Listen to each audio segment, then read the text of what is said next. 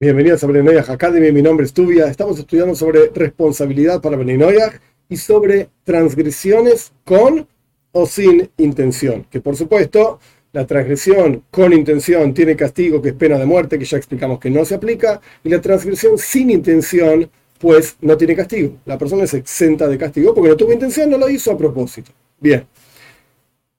Sin embargo, hay un detalle más que es muy interesante si una persona hizo una transgresión cercano a propósito, lo hizo sin querer, pero hay algo raro acá, es extraño, pues también tiene castigo, a pesar de que no fue 100% a propósito.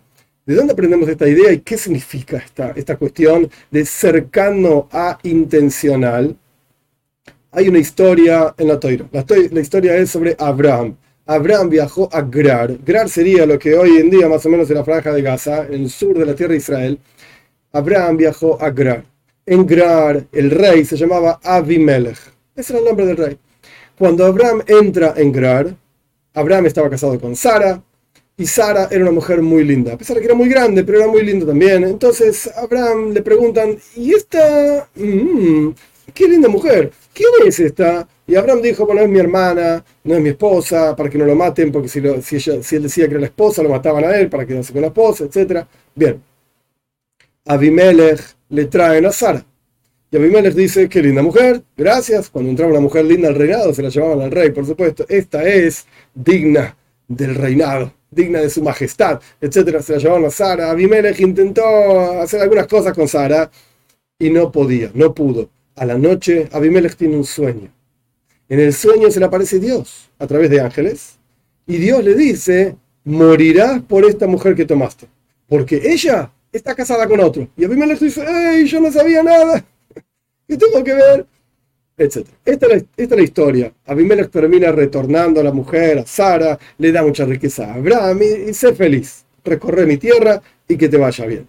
Esa es la historia que aparece en el capítulo 20, básicamente, del primer libro de la Torá, libro de Preishis, Génesis, qué sé yo. Capítulo 20, esta es la historia. Muy bien. Nuestros sabios observan la historia y aprenden varias cosas. Punto número uno, nadie le advirtió a Abimelech que no podía cometer adulterio. ¿Qué significa una advertencia?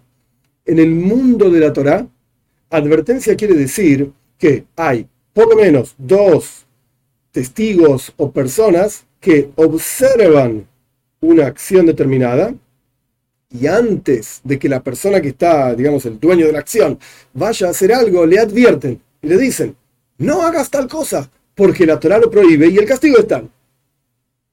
Esto se llama advertencia en el mundo de la Torah. Y tiene un montón de detalles y leyes.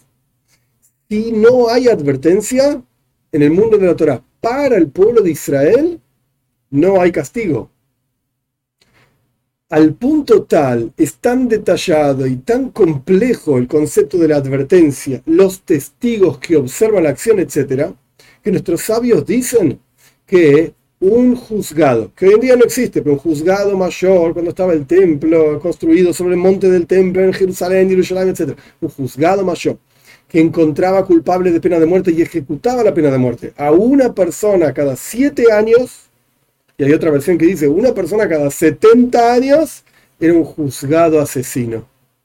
Estaban matando a demasiada gente. Para, es terrible esto.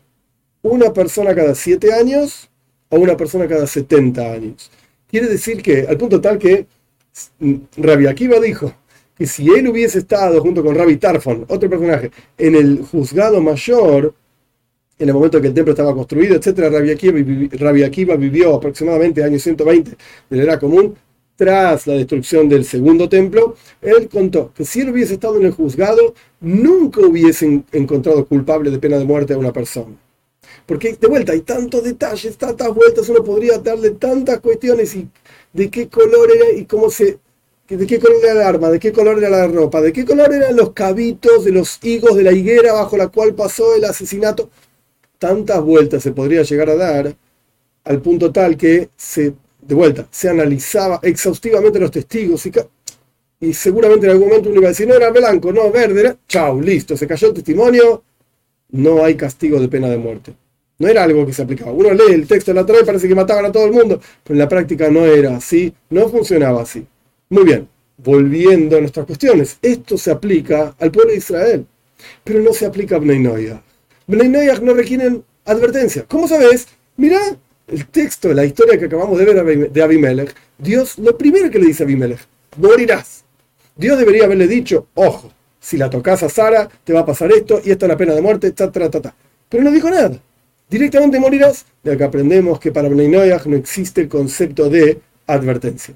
Y más aún, próximo paso fundamental, aprendemos de esta historia que Abimelech estaba cerca de ser culpable. O sea, él no sabía que Sara era una mujer casada. Entonces, aparentemente, él no hizo nada o no iba a hacer nada por lo cual le correspondería la pena de muerte. Pero, sin embargo, nuestros sabios explican. En cuanto entró Abraham con Sara a Grar, a este lugar donde vivía Abimelech, le empezaron a preguntar, che, qué linda mujer, ¿eh? ¿Y esta? ¿Qué onda? ¿Qué pasa con vos? Esto y lo otro cuando una persona llega a un lugar, lo primero que le preguntan es quién es esta mujer, estás casada o no. Lo primero que le preguntan es cómo estás, cómo te llamas, de dónde venís, necesitas agua, necesitas comida, necesitas un lugar para dormir y. Entonces, claramente, claramente, había algo extraño acá que estaba pasando con Sara. Y nuestros sabios aprenden de toda esta historia de Abimelech. Punto número uno, que Bnei no requieren advertencia para aplicar un castigo.